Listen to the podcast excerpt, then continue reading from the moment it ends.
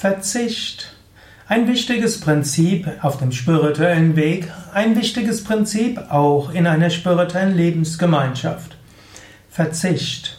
Verzicht heißt, dass man auf etwas verzichtet für etwas anderes. Verzicht gibt es aus verschiedenen Gründen. Du kannst auf etwas verzichten, weil dir etwas anderes wichtig ist. Du kannst auf etwas verzichten, weil du merkst, jemand anders braucht es mehr.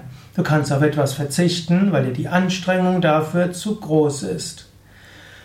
Krishna sagt in der Bhagavad Gita, dass es nicht notwendig ist, dass du auf alles, alles verzichtest. Es gibt ja auch in Indien die alte Tradition der Askese. Dort heißt Verzicht, dass man wirklich einen sehr einfachen Lebensstil pflegt. Dass man also hm, zum Beispiel als Mönch lebt, als Bettelmönch und kein Zuhause hat, vielleicht nur zwei, also zwei Tücher hat, die man um den Körper windet.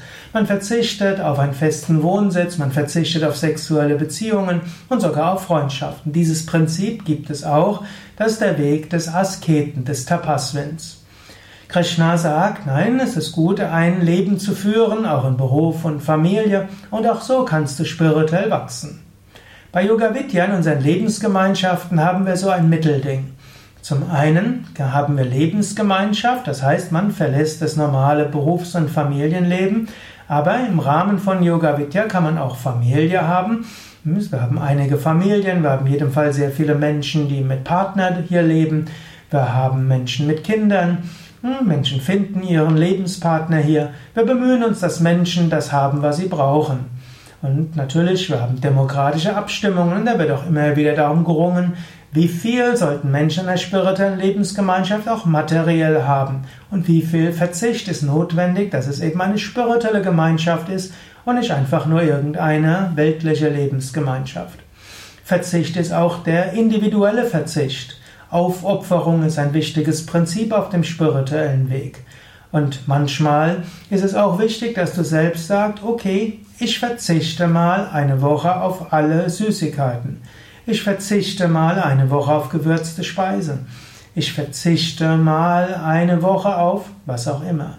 Oder angenommen, es ist irgendwo Not am Mann, an der Frau in einem Team, dann verzichtet man auch mal auf Freizeit. Und man verzichtet vielleicht auch mal auf Privatsphäre, wenn man weiß, der jemand, den man kennt, der braucht irgendwo Hilfe. Er braucht ein offenes Ohr. So ist Verzicht etwas Wichtiges. Krishna sagt im sechsten Kapitel, ja, Yoga ist auch Verzicht. Yoga ist auch Entsagung. Auch wenn man nicht unbedingt allem entsagen muss, es gilt immer wieder auch das Prinzip des Verzichtes.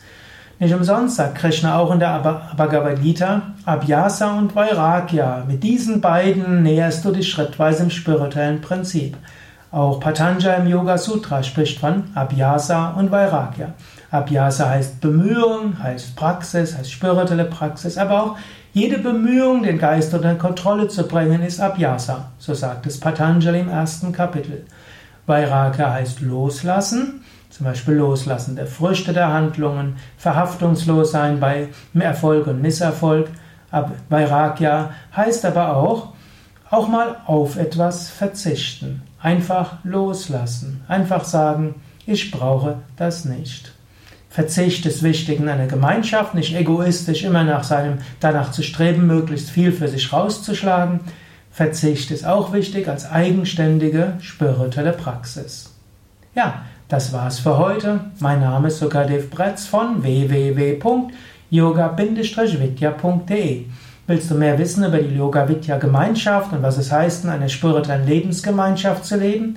Ja, dann gehe auf unsere Internetseite und suche nach Gemeinschaft oder Lebensgemeinschaft und dort findest du Informationen, wie du ein paar Tage als, ja, in unserer Lebensgemeinschaft verbringen kannst.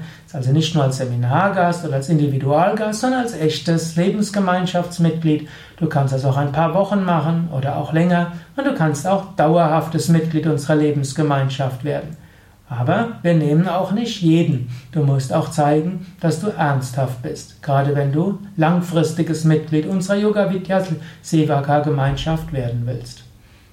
Ja, alles Gute und bis zum nächsten Mal.